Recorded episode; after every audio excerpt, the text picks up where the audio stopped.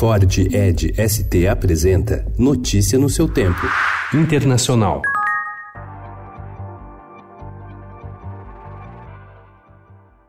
Os bolivianos foram ontem às urnas decidir se prolongam até 2025 o mandato de Evo Morales no poder há 13 anos ou optam por derrotar o primeiro presidente indígena de esquerda do país. Pesquisas apontavam um leve favoritismo de Evo sobre seu principal rival, o ex-presidente Carlos Mesa. Ao contrário das três últimas eleições, a partir de 2006, desta vez ele não tem uma vitória tranquila garantida no primeiro turno.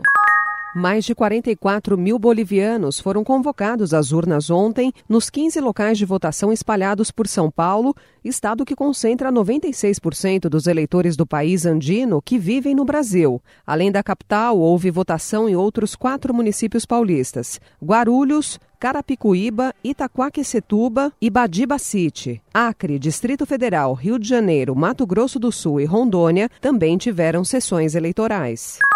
Confrontos violentos entre a polícia do Chile e manifestantes voltaram a eclodir ontem em vários pontos de Santiago, mesmo após o presidente Sebastião Pinheira suspender no sábado o aumento do preço das passagens do metrô. Autoridades decretaram toque de recolher no país pelo segundo dia, em meio ao estado de emergência em cinco regiões do país. Até o momento, três pessoas morreram e mais de 1.400 foram detidas nas manifestações, as mais violentas desde o retorno da democracia após o fim da ditadura de Augusto Pinochet.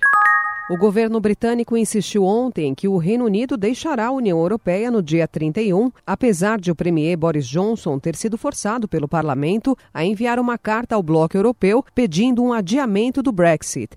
Em um duro revés para Johnson, o parlamento adiou de sábado para hoje a votação sobre o acordo alcançado na quinta-feira entre Londres e a União Europeia, em uma manobra que fez entrar automaticamente em vigor o chamado Ben Act, tramitando semanas atrás pelos mesmos deputados, que tem como objetivo impedir uma saída britânica sem acordo.